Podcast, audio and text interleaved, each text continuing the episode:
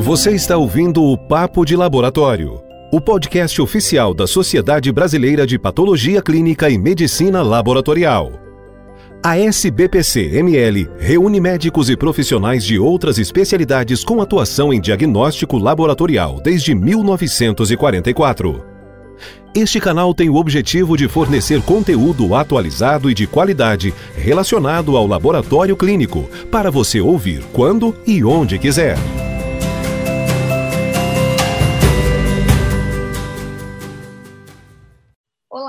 Eu sou a Bruna Dolce Andrigueto Mesquita, sou médica patologista clínica e no episódio de hoje eu tenho a satisfação de conversar com o Dr. Carlos Sene e o Dr. Carlos Alberto Giaferi. Sejam muito bem-vindos ao Papo de Laboratório, o podcast oficial da Sociedade Brasileira de Patologia Clínica. Dr. Nossa. Carlos Sene é médico formado pela Faculdade de Ciências Médicas da Santa Casa de Misericórdia de São Paulo, onde também foi instrutor. Possui título de especialista em patologia clínica pela Sociedade Brasileira de Patologia Clínica e Medicina Laboratorial, SBPCML. Foi membro fundador da Sociedade Brasileira de Infectologia. Foi membro fundador do Departamento Científico de Líquor da Academia Brasileira de Neurologia.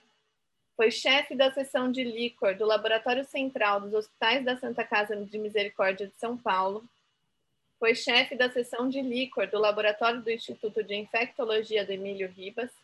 Foi responsável pela seção de líquor do laboratório clínico do Hospital Israelita Albert Einstein.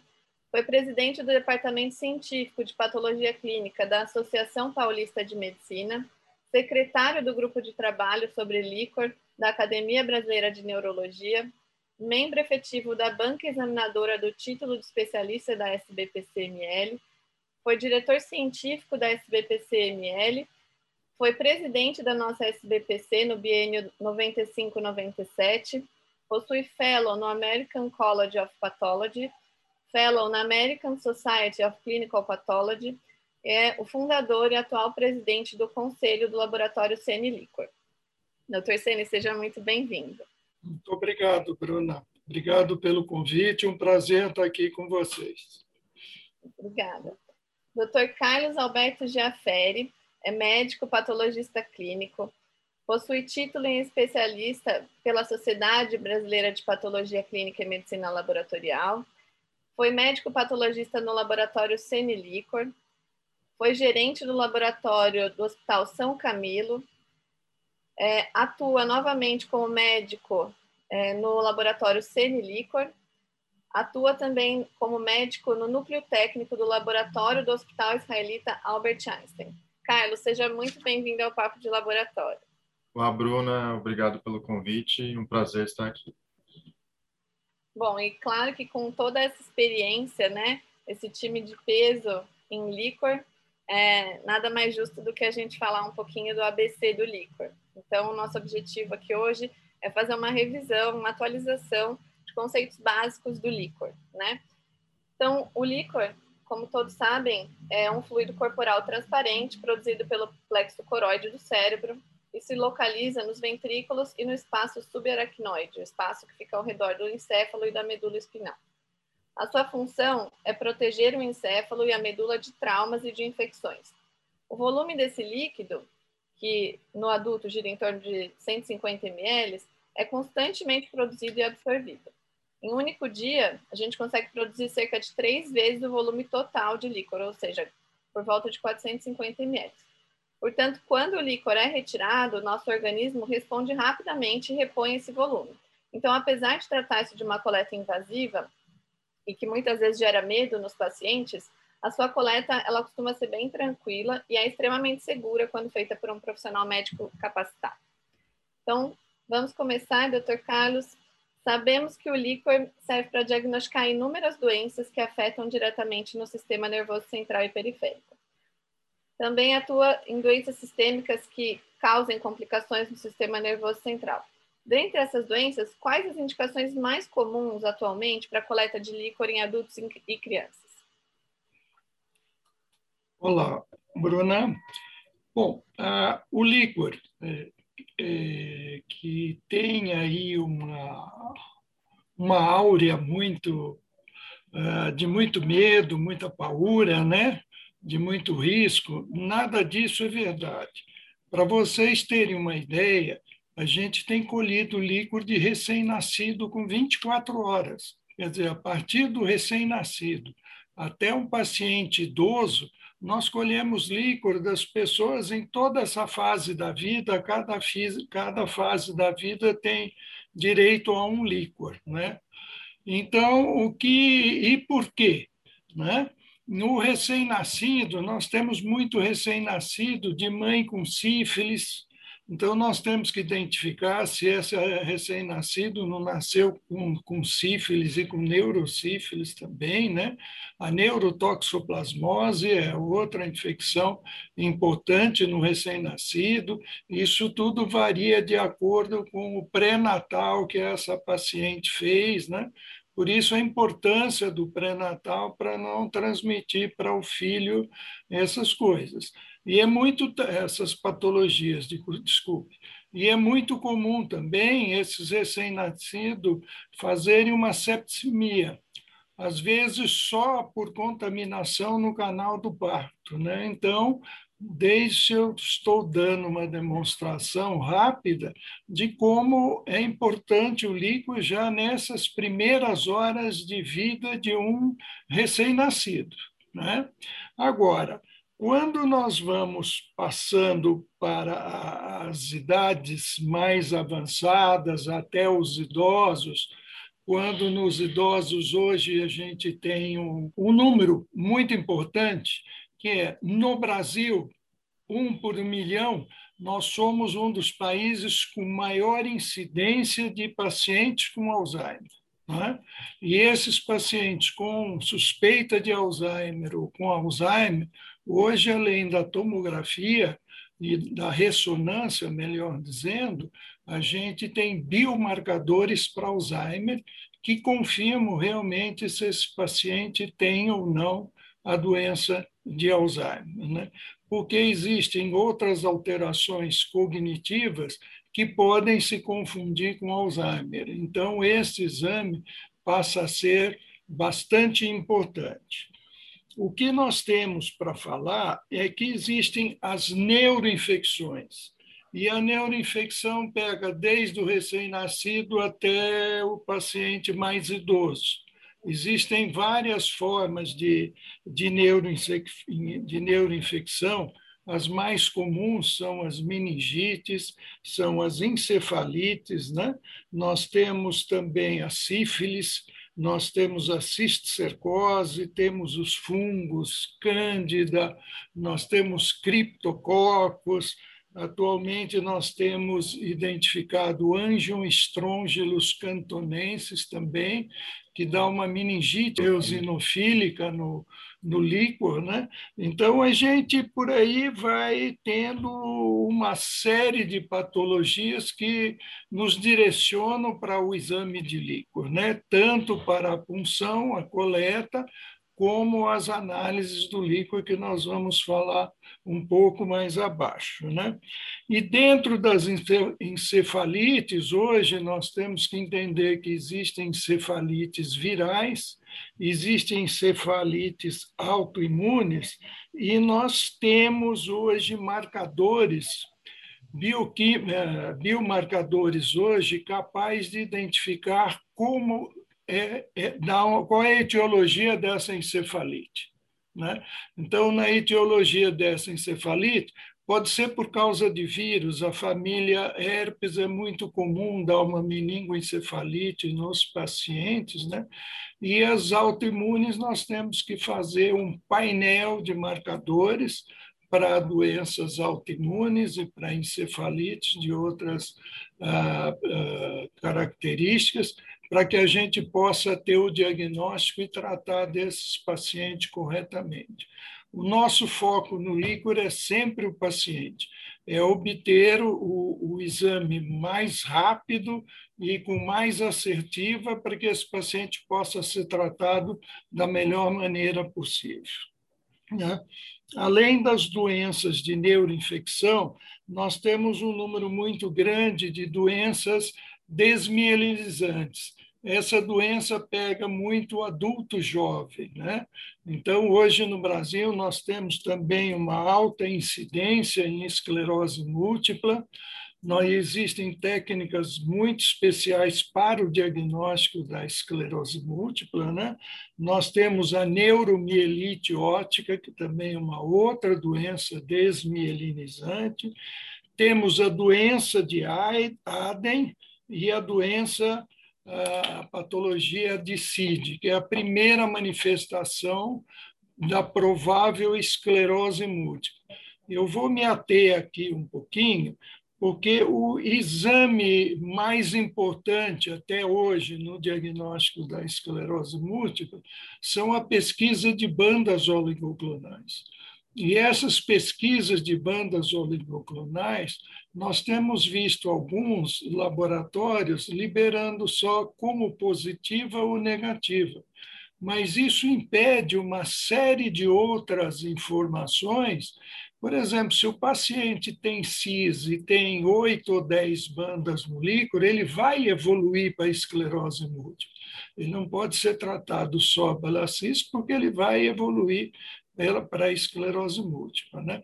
Então, é importante a gente sempre ter, liberar também o número de bandas, e nós liberamos também a fotografia das bandas oligoclonais, além de a gente pesquisar os índices de produção das imunoglobulinas, das IgGs, e além de a gente hum, procurar também o índice de barreira, que é a relação da albumina do líquido com a albumina do soro, para ver se essa barreira está quebrada.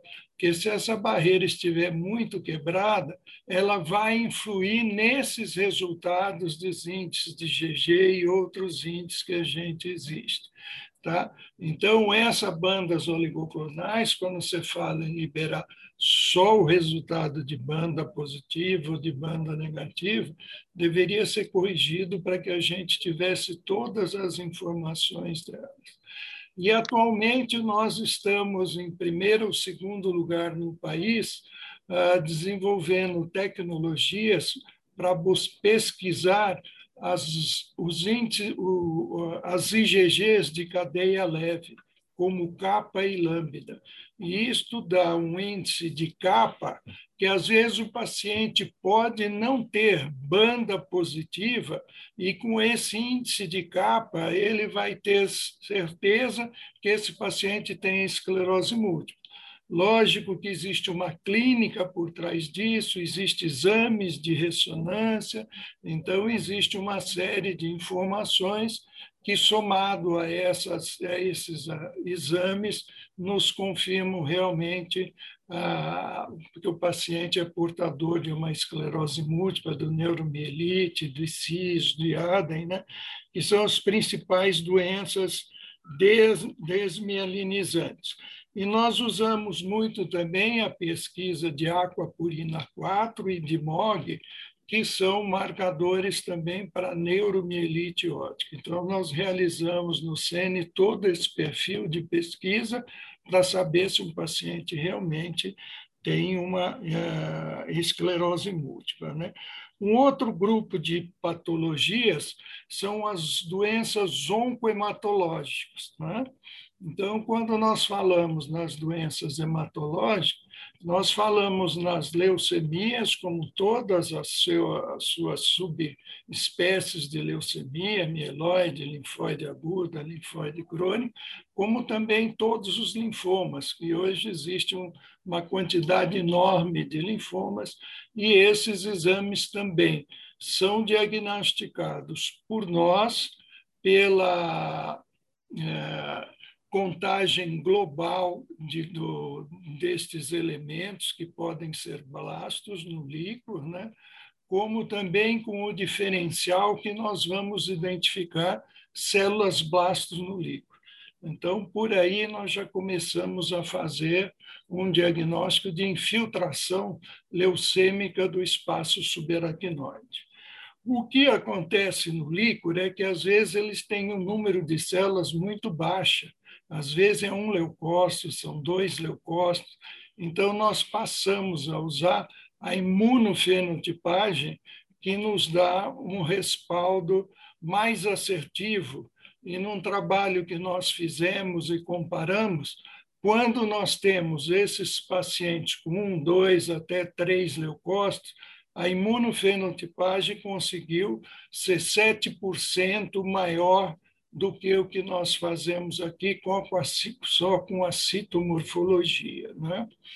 E, além da oncologia, nós temos as metástases de sistema nervoso central, que são dos tumores de mama, dos tumores de pulmão, tumores de próstata, tumores de ovários, tumores gástricos, sabe, é, de melanoma, esses, esses tumores todos invadem o sistema nervoso e, através do líquor, nós vamos ter a identificação citológica desses tumores. Agora, eu queria dizer que a gente não pode ficar só no citológico. Nós temos que ver a taxa de proteína desse líquor, que nesses casos ela é aumentada e às vezes bastante aumentada. E o marcador muito importante é o consumo de glicose nesses casos porque esses tumores sólidos, as células têm um alto metabolismo e diminui muito a glicose. Não é infrequente a gente achar a taxa de glicose que é entre 45 e 50, ou dois terços do valor do sangue, né? a gente acha uma glicose, uma glicose dessa com 5 miligramas. Então, mostra que está havendo um consumo, e o consumo provavelmente provavelmente é pelo alto metabolismo dessas células. Então, tudo isso é muito importante. E existem também os tumores primários do sistema nervoso, né? como o meduloblastoma, os gliomas, os glioblastomas. Então, são vários tumores também que podem ser identificados, inclusive pela pesquisa de. Desculpa. o meu assessor aqui também.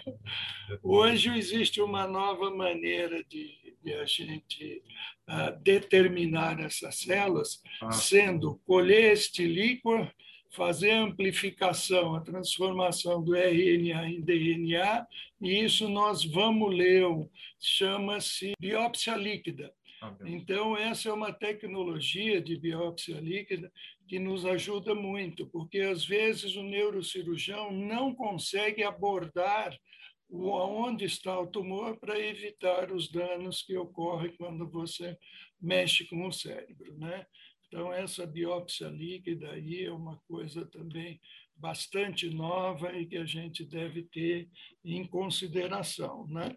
E também nesses tumores sólidos a gente pode fazer por através de estudos histocompatibilidade, estudos que vão nos dar uma certeza.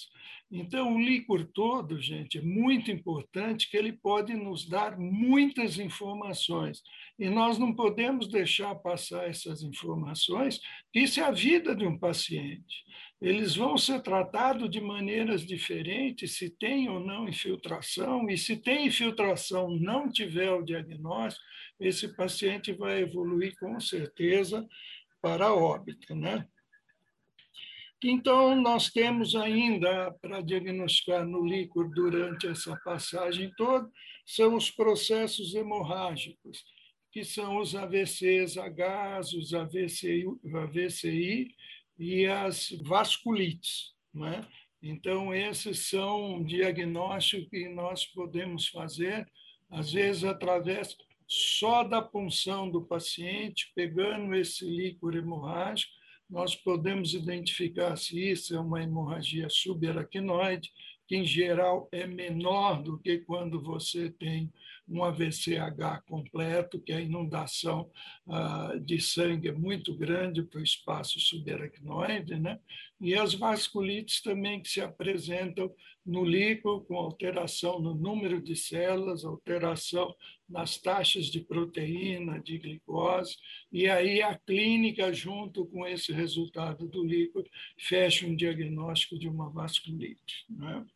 Então, e ainda nós temos. Ah, as doenças sistêmicas que dão manifestações no sistema nervoso. Então, um paciente com uma doença sistêmica pode apresentar uma cefaleia, pode apresentar uma parestesia. Então, esses pacientes também estão sujeitos a, a realizar uma punção licórica para se investigar qual é o, processo que está atingindo o sistema nervoso. Às vezes a gente acha, através do estudo de líquor, a doença sistêmica sem que o colega tenha pensado nisso. Né? Então, existem aí as doenças do SRE, como lúpus, doença de Jogren, as vasculites, todas que são doenças sistêmicas identificadas pelo estudo de líquor. O senhor está satisfeito com esse preâmbulo? Muitíssimo, muitíssimo satisfeito. Tenho certeza que todo mundo que está ouvindo também, com certeza.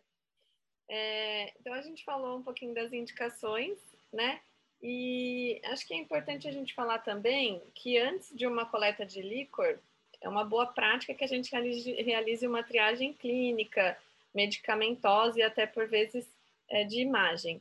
A gente podia falar um pouquinho sobre isso? Bruna, isso é muito importante agora. Quando a gente tem foco no paciente, todo procedimento que nós temos que fazer tem que completar alguma coisa para o paciente não levar algum problema para esse paciente. Né? Então, na punção licórica, na coleta desse líquor, a gente, em primeiro lugar, precisa ver se não existe alguma lesão no lugar onde você vai coletar esse líquor que a gente coleta entre L3, L4, L4, L5, e às vezes pacientes com uh, distúrbios de coluna, né, a gente é obrigado a mudar um pouco essa posição para conseguir uh, realizar essa, uh, essa função. Então, as contraindicações são muito importantes que todo médico que vá colher o líquido seja. Às vezes, esse paciente tem uma hipertensão intracraniana com sinal neurológico, então esse paciente provavelmente pode ter um tumor, uma hipertensão. Nós não podemos funcionar esse paciente sem uma tomografia, sem uma ressonância, para evitar que haja uma herniação e esse paciente vá a óbito. Então, esta, esses são dois fatos bastante importantes. E mais importantes agora, mais frequente, todo paciente que interna no hospital, ele já toma um Clexane, né? Antigamente a gente dava aspirina infantil, agora ele já vai direto para o Clexane. Então, nós temos que ver se esse paciente está tomando alguns uh, medicamentos anticoagulantes e, principalmente, se ele está além do anticoagulante, tomando o antiagregante. Então, isso tem a possibilidade muito maior de que haja um sangramento para esse paciente. Para cada um dos medicamentos que ele está tomando de anticoagulantes, tem um prazo que a gente pode, depois disso, dizer que a gente pode colher esse exame.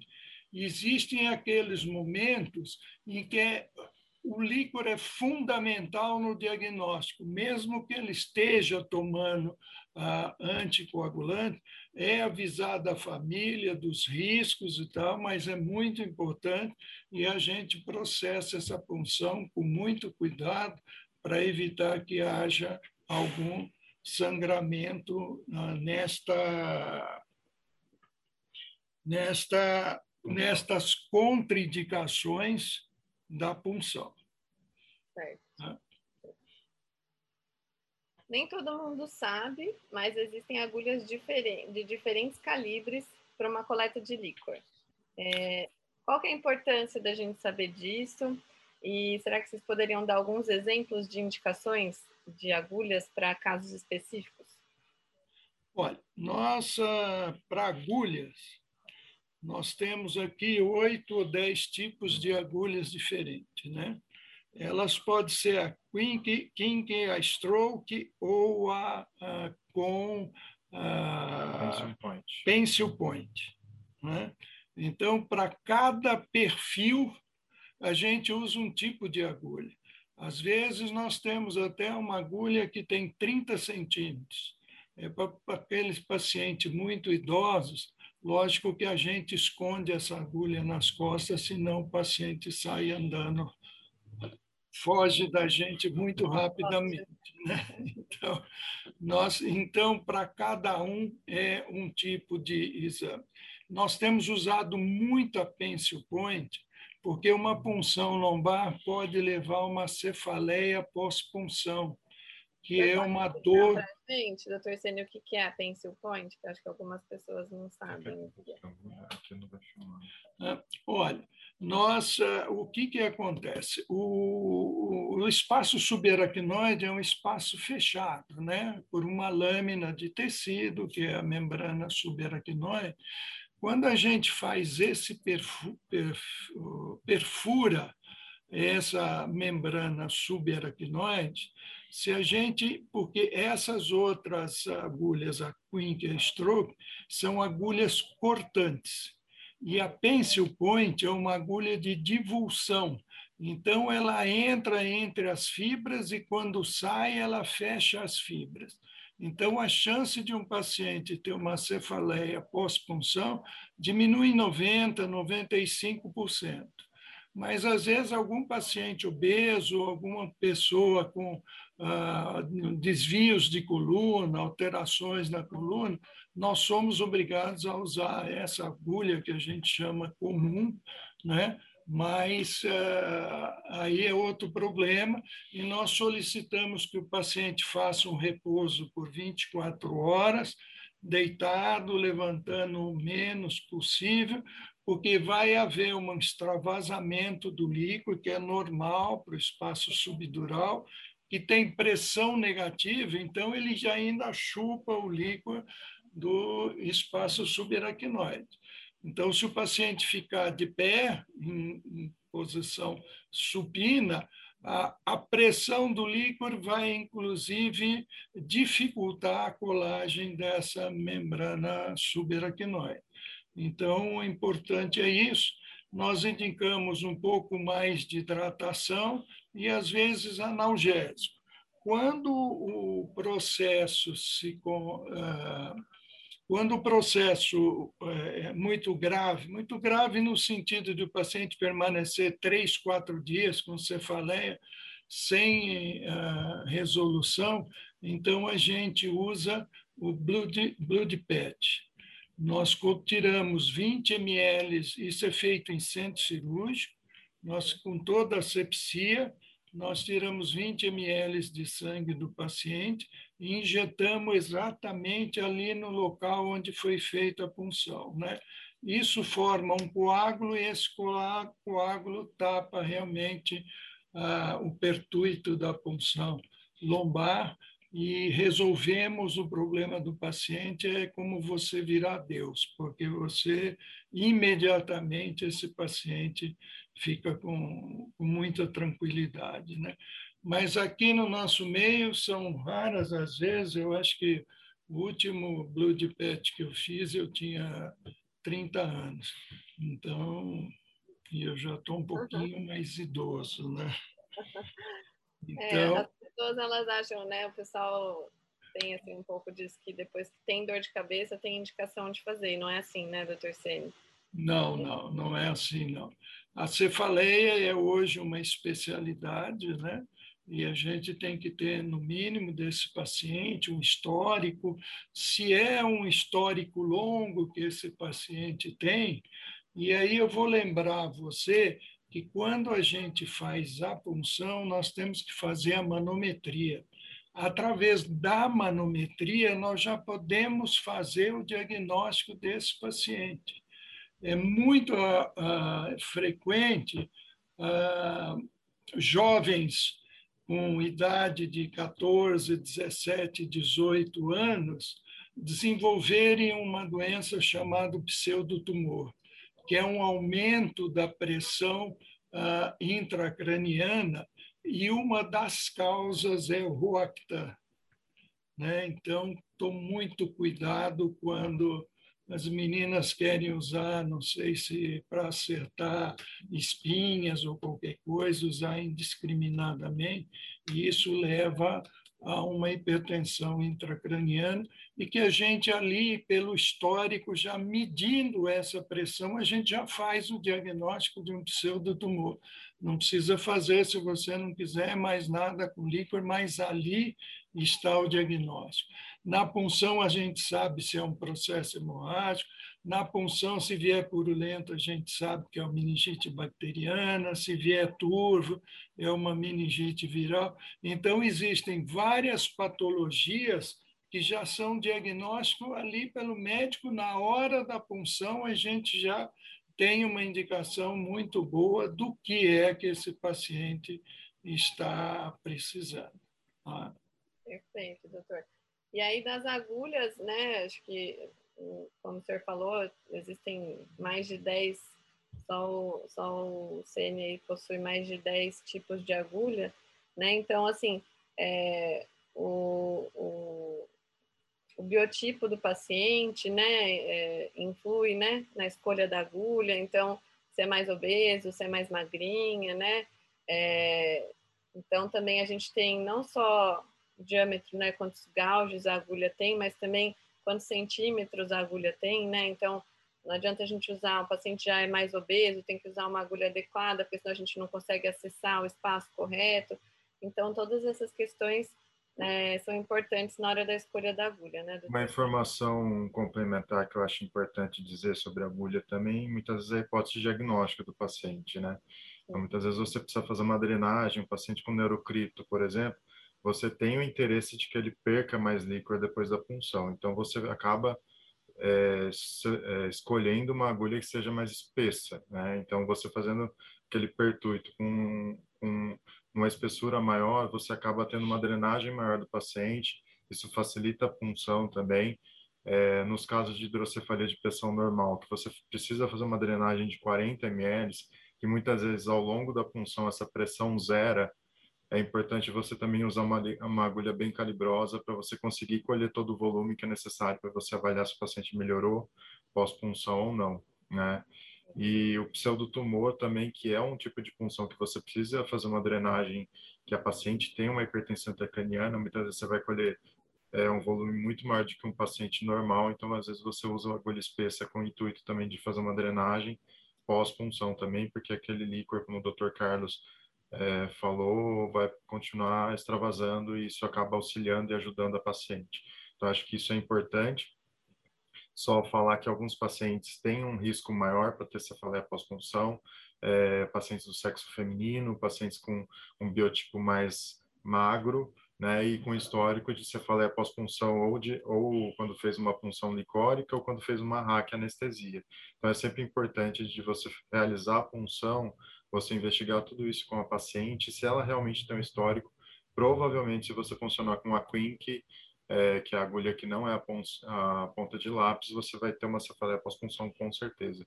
Então, você, nesse caso, já é automaticamente obrigado a funcionar com uma pension point, tá? Então, acho que é, isso é algo que é importante na hora da avaliação da punção também, antes do, de realizar a punção, tá?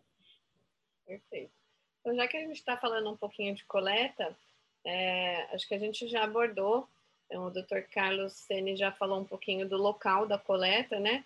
Que a gente faz a, dá preferência hoje em dia para fazer a, a coleta em, em, a função lombar, né? Então, é, L3, L4, né? Nossa preferência, L4, L5. Então, nesses locais mas existem, como o Dr. Carlos também já falou, algumas contraindicações. Então, se o paciente tem alguma lesão no local, pode ser até de pele, ou né, uma lesão, uma cirurgia prévia, ou às vezes tem placa, pino, alguma coisa. Então, é, existe a questão da punção suboccipital. A gente pode falar um pouquinho sobre isso, doutor Carlos?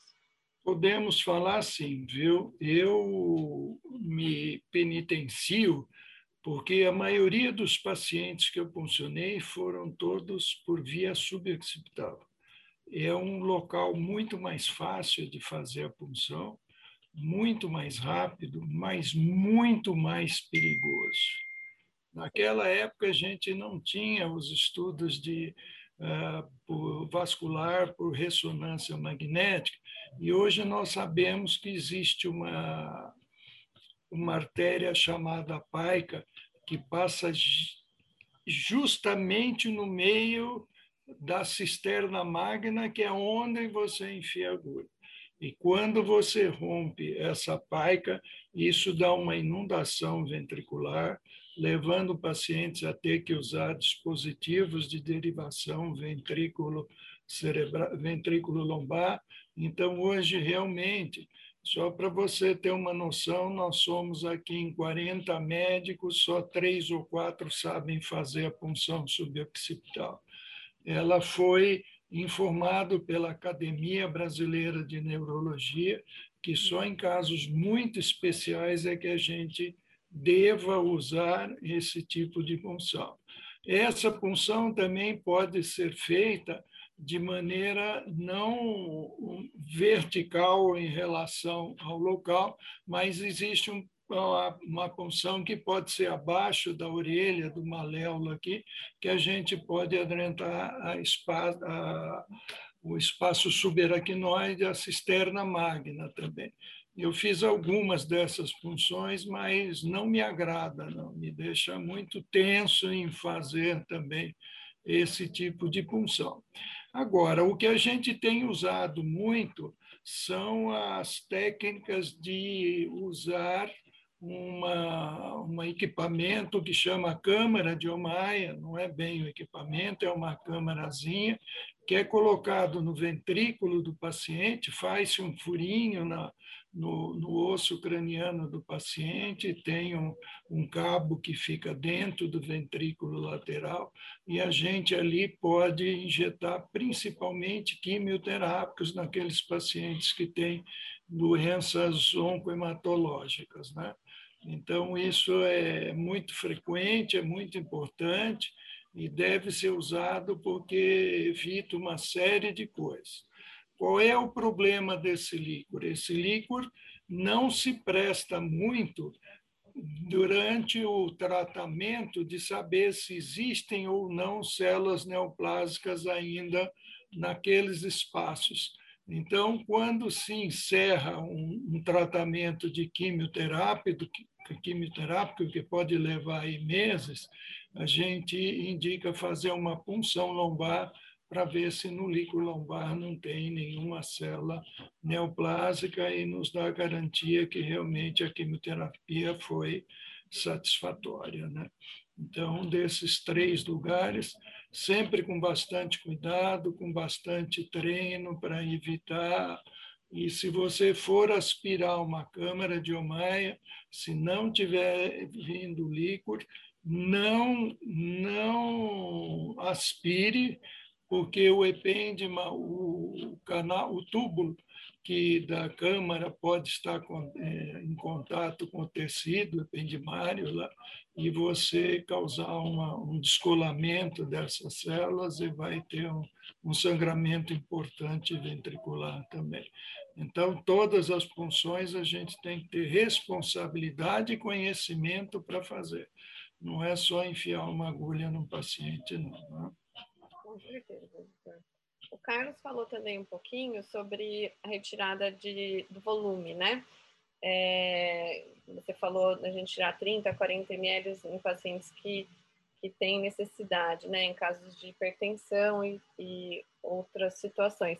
Então, vamos falar um pouquinho para o pessoal o, se existe um volume razoavelmente seguro para ser retirado durante a coleta e, e, caso a coleta seja difícil, às vezes a gente não consegue retirar um volume adequado, né, o, o quanto é importante que o médico sinalize para, os laboratórios os exames mais importantes né, que, que a gente deve priorizar.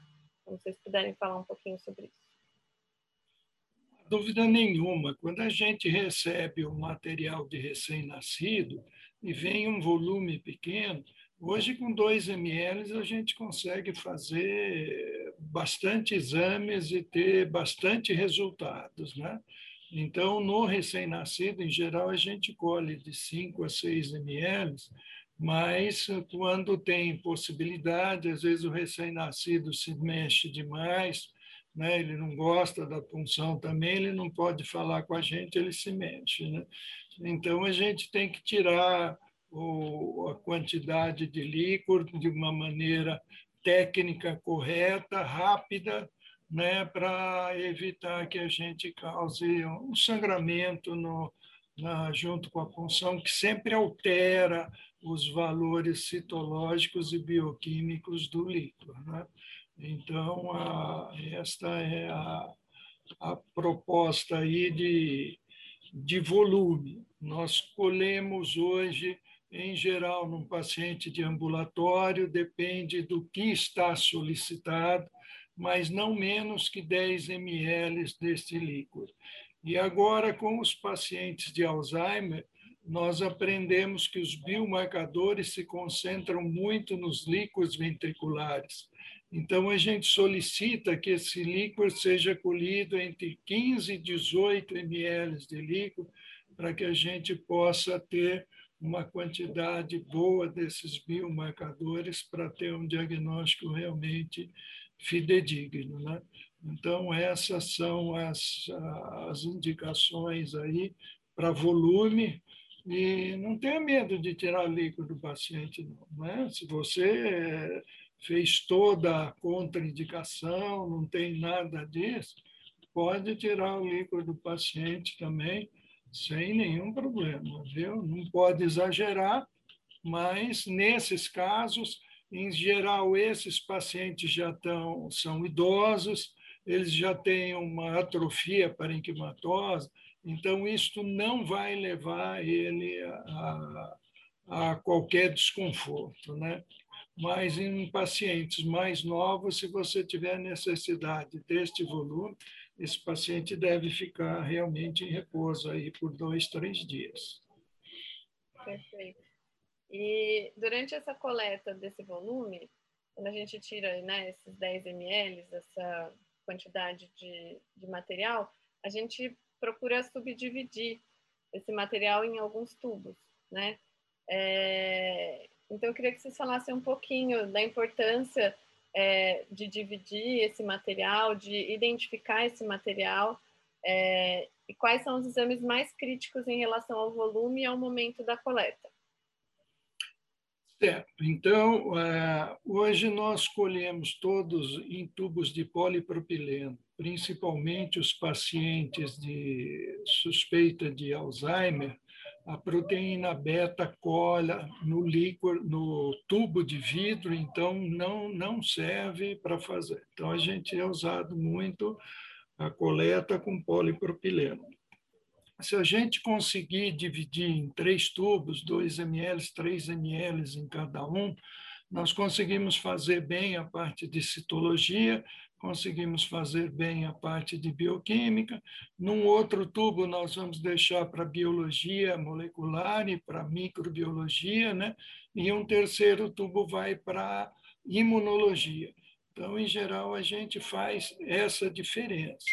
Hoje, para colher eh, líquor para fazer a imunofenotipagem, nós temos necessidade de um tubo especial com Transfix. Com o Transfix. Né? O Transfix é um conservante das, das células, então nós devemos colher direto da agulha nesse tubinho com o Transfix, que dá em torno de 4, 5 ml, e isso encaminhado para a imunofenotipagem o mais rápido possível. Né?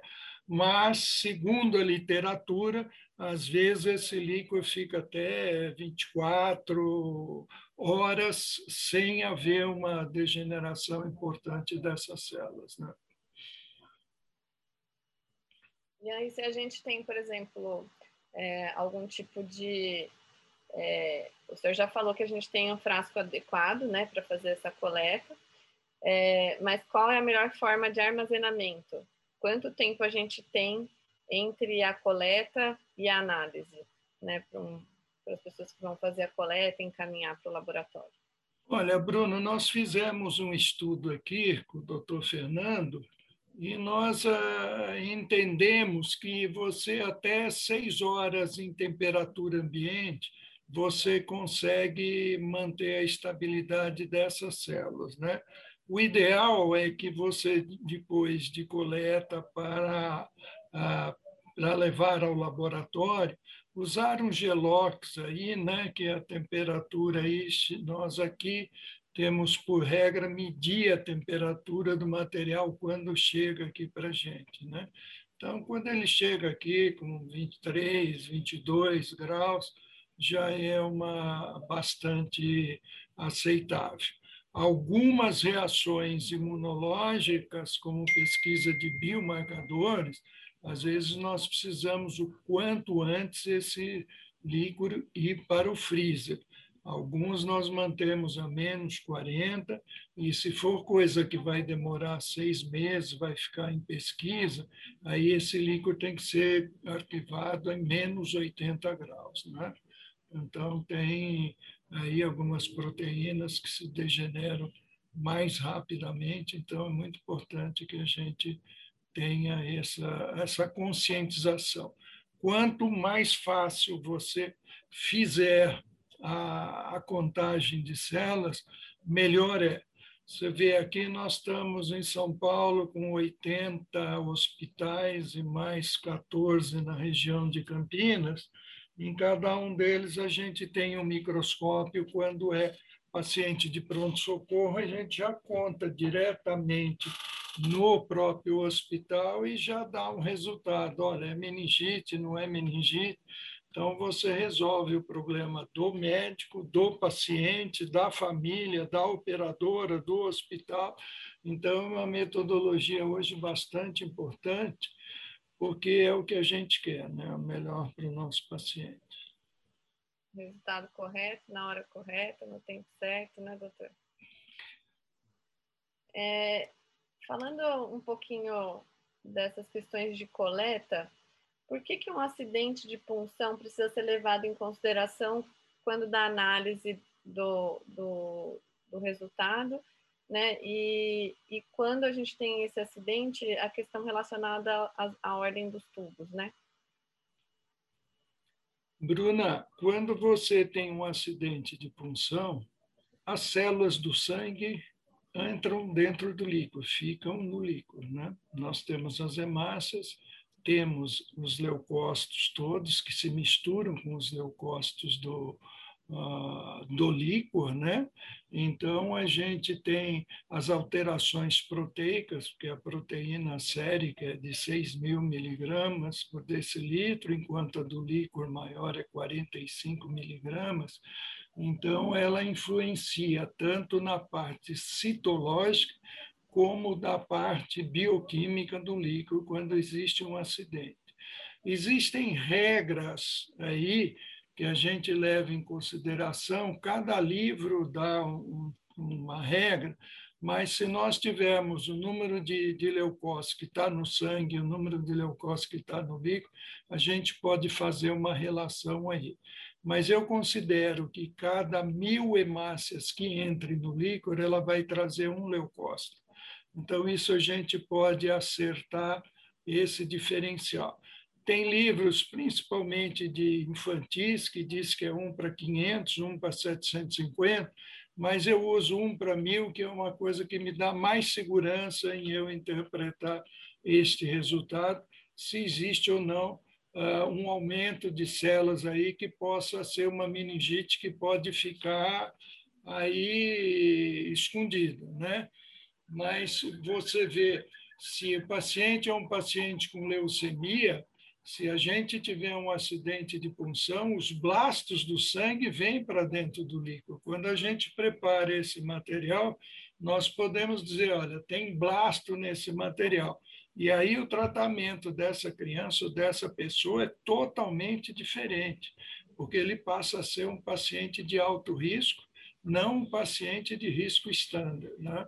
Então, é nessa nessa área, quando a gente fala em imunologia, em imunologia não, em oncologia pediátrica, em leucemias e linfomas, a gente deve ter o máximo cuidado e hoje é preconizado que essas crianças todas sejam funcionadas sedadas para evitar esse problema. Então, mesmo nas quimioterapias intratecais, essas crianças são processadas com elas sedadas. Queria só complementar uma informação é, sobre a prova dos três tubos para acidente de punção, né? Então, muitas vezes você vai lá, você vai funcionar um paciente e o líquor está hemorrágico. E às vezes o paciente só tem uma, um quadro clínico de cefaleia. Você não sabe se é realmente uma meningite, se é um HSA. Em alguma das funções que eu fiz ao longo da minha vida, eu já fiz diagnóstico de HSA dessa forma. Você funciona o paciente, você tem plena certeza de que você não acidentou o líquor pela experiência que você tem, pela facilidade que você teve na punção.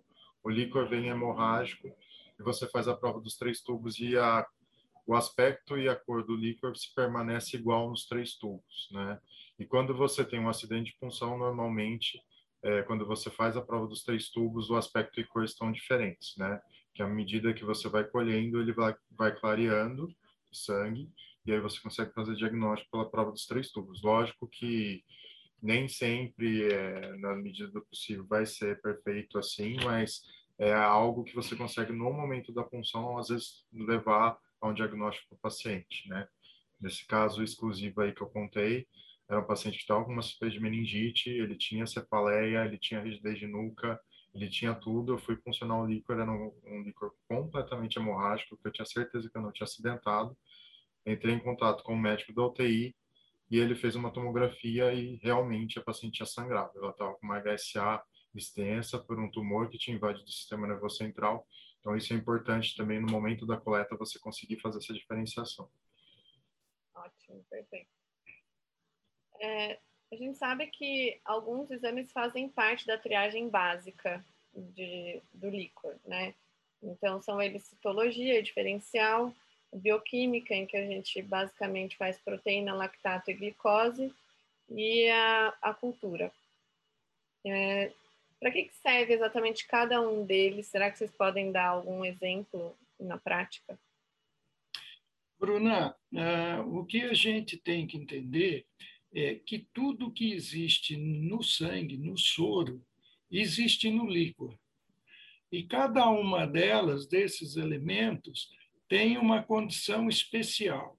Quando existe a quebra de barreira, que é o que separa aqueles elementos que estão no sangue dos elementos que estão no líquido, dependendo do tamanho dessa quebra, e aí é que a gente fala no índice de albumina, que é o índice que mostra se a barreira está íntegra ou não. Né? Então, com essa quebra de barreira, esses elementos podem passar para o líquido, e você, quando vai dosar a proteína, por exemplo, você está somando a proteína que veio com o sangue da proteína que tinha no líquido, então isso leva a, a uma confusão de diagnóstico para esse paciente. Né? Não, está com aumento da taxa de proteína, então ele tem algum processo. Não, essa proteína veio do soro para com o paciente. Então, nós determinamos que o máximo de, da proteína no líquido são 45 miligramas na punção lombar, né, 30 miligramas na punção suboccipital e 15 miligramas na punção ventricular. Então, esses são os diferenciais que existem, mas o estudo da integridade da barreira é bastante importante para a gente saber que aquela proteína foi produzida realmente está no sistema nervoso porque deveria estar lá, né? Porque você vê a albumina é produzida no fígado e o sistema nervoso não produz albumina. Então, isso já é um, um princípio pétreo para a gente entender essas alterações. Algumas imunoglobulinas podem ser produzidas no sistema nervoso, sim, as IgG, as IgM, né? Agora, no início, nós falamos nas ah, proteínas de cadeia leve, como CAP e lambda, também podem ser produzidas dentro do sistema nervoso, dentro do espaço subaracnoide. Então, isso é muito importante, a gente tem essa noção. Então, é o que eu sempre digo para os alunos: não acidente para não complicar a sua vida. Né? Faça uma, uma punção consciente, Mas, às vezes, o paciente é grande, está agitado, não tem jeito de sedar, porque o paciente não pode ser sedado. E aí é aquela tigrada que a gente fala, né? Se conseguir um pouco de líquido para a gente identificar se é uma meningite, nós somos obrigados a fazer. Mas não é o ideal. O ideal é a gente estar bastante consciente para poder uh, ter uma, uma reação bioquímica bastante boa. Então, a proteína sofre bem essa influência. A glicose, eu já falei um pouco, responde a dois terços do valor sérico. Né? Se a vovó é diabética, ou esse rapaz aqui que está do meu lado é diabético, eu não consigo que ele vá a um médico para resolver isso aí. Se eu colher um líquor dele, a glicose no sangue dele vai dar 120, porque ele já está com 300 no sangue. Né? Aí se sente mal. Mentira, mas, mentira. É, viu? Então, isso é que é o importante. Agora, o importante no líquor é a queda da taxa de glicose. Por exemplo, nas meningites bacterianas, você tem uma queda de glicose bastante importante. É porque o processo inflamatório que ocorre todo no sistema nervoso, no espaço subaracnoide, aquelas células inflamadas, elas aumentam o seu metabolismo para poderem voltar ao normal eu faço muita comparação mulher de mini saia. Quando ela sai e senta, ela sempre puxa a mini saia. Então, essas células, quando estão inflamadas, elas querem voltar a ser o que é, aumenta o seu metabolismo e diminui a quantidade de glicose. Isso nas meningites bacterianas. Nas meningites virais não ocorre isso, porque o processo inflamatório é muito mais discreto. Então, a gente pode ter a glicose realmente com valores normais no líquido nas meningites virais.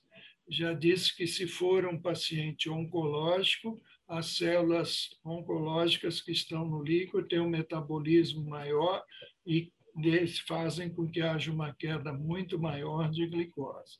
Então, esses são parâmetros que nos dá para já confirmar um, um, processo oncológico ou confirmar um processo, isso é uma meningite bacteriana. Não existe uma meningite viral com 5 miligramas de glicose, isso não existe. Né? Na meningoencefalite herpética é que você pode ter um pouquinho da queda do glicose no, no líquor, mas não é o, o ideal para defender isso. E para fazer do lactato, o lactato hoje é um muito importante, um complemento da bioquímica do líquor desse estudo, porque qualquer sofrimento parenquimatoso faz com que há um aumento do lactato. Se você tem uma vasculite, você vai ter uma o sangue não vai fluir normalmente pelos vasos e vai causar uma anóxia lá na frente, nos vasos menores, pelo processo inflamatório.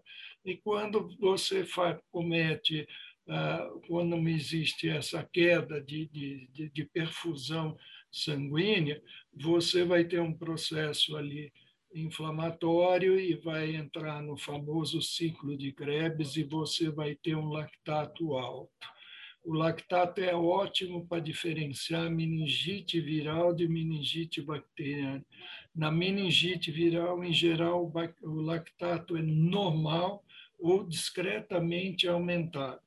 E na meningite bacteriana, ele é bastante aumentado. Né? Então, esses dois a gente somando taxa de proteína, número de células, tipo de células, taxa de proteína, taxa de glicose, lactato, quase que nós formamos o diagnóstico de meningite bacteriana ou, se forem normais, de meningite viral. Lógico que depois nós vamos falar na, nos testes de biomarcadores, de PCR, para que a gente possa ter é, um maior diagnóstico mais rápido e com mais confiança. Né? Você ainda é tempo do GRAM e do ZIL, né? acho que está acabando isso aí, viu? GRAM e ZIL. A gente faz, pega muito ainda líquido, Mas hoje, às vezes, tem aqueles grãos que a gente fica, que bicho é esse? Está grão positivo, está grão negativo. Então, a necessidade realmente da biologia molecular hoje é muito importante. Então, os elementos da bioquímica mais importantes são esses. DHL não serve nada no líquido, viu? Bobagem. Alguns laboratórios usam, mas não, não tem importância. Não. Perfeito, doutor. A gente falou também é, sobre alguns cuidados que a gente precisa passar para o paciente depois da coleta de líquor, né? Então, queria que a gente fizesse um apanhado geral desses cuidados é, e das reações, e lógico, em, em, consequência das reações adversas mais esperadas, e o que, que a gente pode fazer é, no caso de aparecimento de algumas dessas, dessas reações. É, na verdade, das complicações menores, que a gente pode dividir entre complicações maiores e menores, né? As menores mais frequentes é a cefaleia pós-punção, né? Que é uma cefaleia caracterizada por uma, uma cefaleia ortostática quando o paciente está em pé e quando ele deita ele melhora ele melhora essa cefaleia, né? E como eu disse, tem, existem pacientes que existem um risco maior para ter cefaleia pós-punção ou não né? As medidas para cefaleia pós-punção que a gente orienta é manter repouso deitado por 24 horas para qualquer paciente, independente se está com dor de cabeça ou não. E aí, se ele manter essa dor de cabeça por mais dias, a gente espera até o quinto dia, é, ele mantendo o repouso, para ver se essa cefaleia permanece, porque daí a gente avalia se realmente é necessário blood stop ou não, né? À medida que a gente está funcionando com agulhas mais menos espessas e mais com a pension point, essas cefaleias pós-punção estão diminuindo. Né? Então, a gente não tem visto mais blood PET igual o Dr. Carlos falou. É, além disso, se o paciente tem uma cefaleia muito importante, o que a gente sabe que melhora a cefaleia pós-punção é normalmente uma medicação que possa ter cafeína na forma. Né? Então, aqui a gente sempre indica o uso de cefalive de uma, uma vez a cada seis horas, que tem uma dose de cafeína necessária para tratar, né? É 100 miligramas por, por cápsula, então a cada em um dia você está tomando 400 miligramas de cafeína que resolve, né? A complicação menor, é, além da cefaleia pós-punção, que é mais frequente, é a dor lombar, né? A gente entende que essa dor, lombar não é devido à questão da punção em si, né? Não é porque o paciente, é, o médico acabou cutucando demais lá atrás do paciente e tal, mas é mais pela pressão que tem é, também diminuída na região. Então, muitas vezes ele pode sentir dor local aqui na lombar, ele pode sentir parestesia de membro inferior, ele pode sentir queimação, então tudo isso pode ser uma complicação menor também da punção. O recomendado é o mesmo que a gente faz para cefaleia pós-punção. Quer completar, doutor Carlos? Olha, em criança é muito comum a mãe relatar depois que a criança está com a perna sem poder mexer e tudo mais, pós-punção, né? Essa pós-punção, em geral, é pela própria hipotensão licórica, né? Que na criança se manifesta de maneira diferente. Então, nós temos que acalmar a mãe, dizer que aquilo vai passar, dar algum medicamento para a criança, né? Algum repouso, alguma hidratação, e isso no dia seguinte, que a mãe fica muito assustada, né? Ó, fui colher um líquido, a criança está com paraparesia aqui, o que, que eu faço? Então, isso é, é a, referente à hipotensão licórica que acontece na criança também. Sim, é, e é importante dizer que o, é, no adulto é inverso da criança. O sintoma mais frequente na criança é a é, lombalgia e a radiculite. E no, no paciente adulto, normalmente, a cefaleia pós-punção. Saindo um pouco das complicações menores, são complicações que você espera que possa ter no líquor mesmo. Tem as complicações maiores, que pode ter uma infecção local, foi, não teve uma sepsia adequada no, no momento da punção e, e o médico acabou levando algum patógeno para dentro da, do sistema nervoso central, isso é uma complicação maior é, uma outra complicação maior que é bem descrita na literatura médica é a questão da hipertensão intracraniana. Você não fez uma avaliação adequada do exame de imagem e aí você faz a punção lombar e o paciente tem um risco de herniação cerebral. Então essas são as principais, né?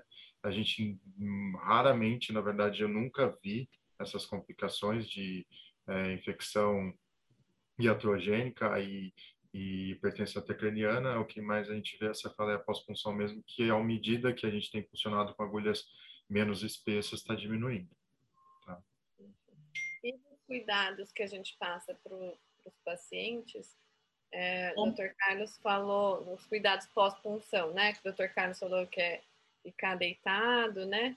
É, tem mais alguma outra coisa que a gente possa orientar o paciente? Questões de paciente que às vezes viajam para fazer a coleta. É, existe, existe mais alguma orientação em relação a isso? Olha, eu acho que o, o, repouso é fundamental, mas nem sempre a, as pessoas podem fazer. Como falou, às vezes vem gente de fora para fazer a punção lombar, para voltar para a cidade deles e tal. A gente contraindica essa viagem, mas o que eu falo, olha, se você vai viajar de carro de volta, vai mais deitado, mais recostado, né? faça uma hidratação com líquidos hidratantes, né, água de coco, que tome alguns Gatorade, essas coisas, que sempre parece que ajudam um pouco na reidratação, até no aumento do volume no líquido. Né? Isso nada é provado cientificamente, mas a gente vê que e tudo que você pode fazer para tirar o foco do paciente, né? Ó, você vai tomar três Gatorade por dia, o cara já fica preocupado com três Gatorade por dia, esquece da dor. Então a gente tem que tirar um pouco o foco do paciente, porque nós sabemos que aquilo vai se resolver com o tempo. Só aqueles casos, como o Jafere falou, que são muito prolongados, e aí a gente tem que ir para o TAP test. TAP test Blood patch. Blood patch. A gente está se encaminhando, infelizmente, para o final da nossa conversa. Eu queria, já que a gente falou um pouquinho da manometria, acho que é legal a gente comentar, né, que, que o adequado é que a gente faça a manometria, que é a medida da, da pressão intracraniana, é, na abertura e fechamento, né? Então, qual que é o papel e a importância de, de, de realizar essa manometria? Pode falar, Tá bom. Bom, a manometria eu considero assim essencial, obrigatório na punção lombar, né? Então, é, visto que a, os pacientes têm estaturas diferentes, colunas diferentes e tal, é sempre ideal que você mantenha os pacientes na mesma no mesmo padrão. Então você sempre vai fazer uma manometria deitada, né? Nunca faz sentado, porque sentado tem a coluna d'água que influencia na pressão, e isso na verdade existem laboratórios no mercado que falam o valor de referência para função sentada, mas que é controverso, né? Então a gente hoje é, deitado a gente considera normal ter 20 centímetros de água, tá? É, a manometria, lógico, não é para todos os casos que são importantes, mas ela traz algumas alguns detalhes que muitas vezes no momento da função o paciente está com uma cefaleia e tal, não sabe que tem pseudotumor cerebral, que é hipertensão intracraniana, né? E aí você faz a manometria e você descobre. Eu já fiz alguns diagnósticos assim também. Eu fui funcionar, o paciente tinha uma suspeita no pronto-socorro que estava uma cefaleia, é, de meningite, funcionei e a, e a manometria estava aumentada.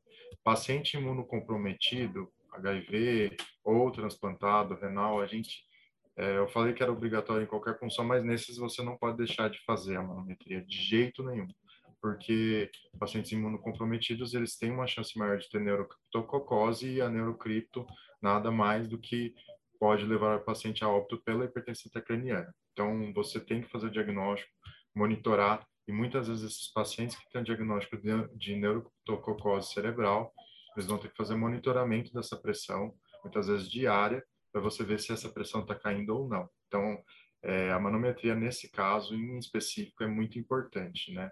Eu acho que de todas as patologias que a gente tem no sistema nervoso central, a mais importante na manometria é a neurocrito, né? Então, acho que é isso, é um resumo do que a gente se o Dr. Carlos quiser complementar alguma coisa, deixa eu... Não, eu não. Eu acho que o Jaferi explicou bastante bem o que necessário, mas, Bruna, você está dispensando a gente, não, e eu vou não, querer. Tenho mais uma pergunta. Não, não. É que eu quero complementar. Da, da experiência de vocês agora com o Covid. Estou super curiosa para saber. Ah. Eu vou falar rapidamente. Hoje, o importante para nós aqui é estar, tá, estar trabalhando muito com a biologia molecular. A biologia molecular tem nos ajudado muito. Eu pego um paciente em pronto-socorro com PCR positivo para enterovírus, esse paciente vai para casa, não vai tomar antibiótico, não vai ser internado, não vai. Então, isso em termos de custo é bom para o hospital, é bom ah, para operador, é ótimo para a família. Que Então, a biologia molecular, hoje nós temos para quase todos os agentes que você pode imaginar. Nós temos um filme array aqui com 14 patógenos que nós fazemos o diagnóstico. E importante, se o filme array vier negativo, o cara sabe que nenhum daqueles que ele pensou, que ele pesquisou, é, tem que pesquisar uma outra coisa, né? Hoje nós temos casos de listéria monocitogênica, que é uma listéria, uma bactéria de difícil crescimento, de longo. Então, realmente, a gente tem usado para TB, se a gente for esperar a cultura de TB, que leva 20, 25 dias, a gente hoje tem biologia molecular, que além de dar o diagnóstico de TB, mostra ah, os quimioterápicos contraindicados naquele paciente, porque traz também sensibilidade de, desses, dessas drogas usadas. Né? O melhor é que entrega em poucas horas, né, doutor? É, não te ouvi. O melhor é que entrega em poucas horas, né? É, não, quanto mais rápido, melhor. E antes de você me dispensar, eu queria fazer uma propaganda. Nós aqui montamos um Instituto Sene. Nós estamos montando, esse instituto já está montado, e nós estamos fazendo um curso de 45 horas de aula líquor, só líquor. Então, com isso, eu sempre quis deixar um pouco do que eu sei em alguns lugares que eu vou, que eu sei que ninguém sabe nada daquelas coisas. Isso é importante para o paciente, é importante para a família, para a operadora, para todo mundo. Então, esse é o legado que eu quero deixar aí. É deixar um Instituto Carlos Sene para ensinar algumas coisas que eu aprendi na vida. Parabéns, parabéns. Tá Maravilha. Então, para finalizar, queria que vocês deixassem um pouquinho da experiência de vocês com o Covid, já que a gente está vivendo aí na, na pandemia. Como... Ah, bom, então eu falei para você de último tempo, nós fomos os primeiros a identificar que a Covid não era só uma doença pulmonar, porque nós tínhamos muita punção de líquor aqui de pacientes com uma cefaleia muito importante. Né? Então, isso mostrava que existia um comprometimento parenquimatoso, né? com sofrimento cerebral para esse paciente, e nós verificamos hoje que o pós-Covid, que é importante, que a gente tem visto muito paciente se ah, com distúrbios cognitivos leves, né, até demências precoces, então, a gente tem tido muitos problemas com esses pacientes que fizeram muito a síndrome de Guillain-Barré, né, que esses pacientes depois têm que ser, e com o diagnóstico, nós felizmente fomos o primeiro laboratório no mundo né, a genotipar um, COVID no um SARS-CoV-2 no, no líquor. Então, isso a gente ficou muito feliz com isso, né? E, e eu aí falei, olha, essa, essa doença não é só pulmonar. E aí começou a entrar a discrasia sanguínea, aí começou a entrar lesões em fígado, em todas as coisas. Isso é uma septicemia por esse vírus e eu espero que... Eu já passei por isso, né? Já tive Covid, mas saí bem. Estou meio bobo, meio lerdo, mas isso faz parte da idade. Imagina, doutor, que ótimo. Maravilha, parabéns. Muito legal. Muito obrigado. Muito obrigada, doutor Carlos Sene. Muito obrigada, doutor Carlos Jaferi. Foi maravilhoso. Tenho certeza que todo mundo que está ouvindo está adorando e aproveitando muito todas essas experiências que a gente compartilhou aqui. Muito obrigada e a gente espera uma próxima oportunidade.